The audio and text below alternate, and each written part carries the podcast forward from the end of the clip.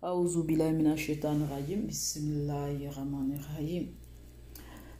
nom d'Allah, le tout miséricordieux, le très miséricordieux, nous nous plaçons sous le sceau divin, le sceau des sceaux, le dernier des prophètes, celui en qui toute chose, en qui se reconnaît se meut, celui en qui Allah a placé sa sagesse divine pour qu'il le relève à l'humanité.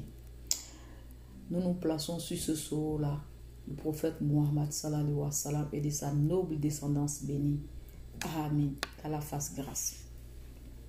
Ainsi donc, euh, nous allons parler aujourd'hui sur le chemin du prophète Mohammed de sa femme Oum Khadijat, son unique femme, celle qu'il a aimée au-dessus de toutes choses, celle qui représentait pour lui la mère qu'il a perdue à l'âge de 6 ans.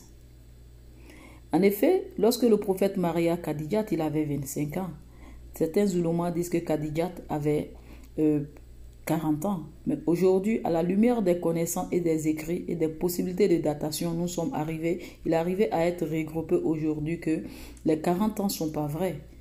Khadijat, l'âge le plus probable de Khadijat était 30 ans. Sinon, tous maintenant commencent à être unanimes que Khadijat était 28 ans lorsqu'il a l'épousé ben, qu'on peut pousser un peu jusqu'à 30 ans. Mais 40 ans, ça encore, c'est un peu exagéré avec les formes de datation qu'on connaissait de l'époque. Bon, bref, revenons à notre sujet. Donc, comme nous disons, lorsque, euh, à la date de leur mariage, euh, de leur union, la mission du prophète Mohammed n'avait pas encore commencé. Et entre-temps, il travaillait comme caravanier dans l'entreprise de sa femme Khadijat. Cette dernière était une riche négociante, c'est-à-dire, pour faire comprendre à tout le monde, comme une dame d'affaires qui faisait de l'import, l'export et tout ça. Et encore une fois ici, pour attirer l'attention des musulmans qui disent que la femme ne doit pas travailler, la femme ne doit pas être une d'affaires qui peut pas faire des, des, grandes choses parce que c'est la femme musulmane, elle doit être dans certaines dispositions de... Non, il faut arrêter ça. Ce côté-là un peu l'ego des hommes. Mais qu'il, s'il veut suivre le prophète Mohammed sallallahu wa sallam, en marchant sous la sunna du prophète Mohammed sallallahu wa sallam, je crois qu'il y a des choses que là, les musulmans doivent aller revoir et puis s'imprégner de cela et revenir en arrière, comprendre beaucoup de choses encore. Parce que même aller vers le savoir est très bénéfique pour le musulman. Et le prophète sallallahu alayhi wa sallam a toujours encouragé le musulman à aller vers le savoir, rencontrer le savoir, croiser le savoir et tout le temps se mettre à jour dans ses savoirs. Ainsi donc, euh, le prophète Mohammed sallallahu alayhi wa sallam, en, bas Khadijat, il trouvait sa mère celle qu'il avait perdue à l'âge de 6 ans.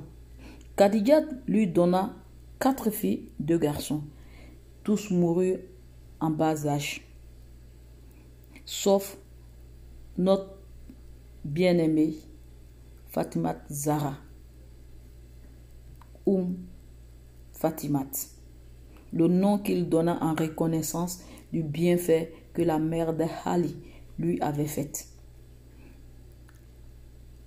Ainsi donc, la première personne qui rentra en islam après que la révélation soit faite du prophète au prophète Muhammad sallallahu wa sallam de sa mission prophétique fut cette dernière, Oum Khadijat. Ainsi, Oum Khadijat mourut en 619, laissant derrière elle le prophète dans l'affiliation et aussi sans grand soutien familial de leurs quatre enfants lorsqu'elle mourut. Et durant tout le reste de sa vie, il ne cessa d'évoquer les vertus de cette dernière, à tel point que en bas, Achat, qu'il maria un peu plus tard, longtemps plus tard, dit dans les hadiths que il avait nourri un tel amour pour Oum Khadijat que elle-même, elle en fut jalouse. Sur ce, je vous remercie. Massalam.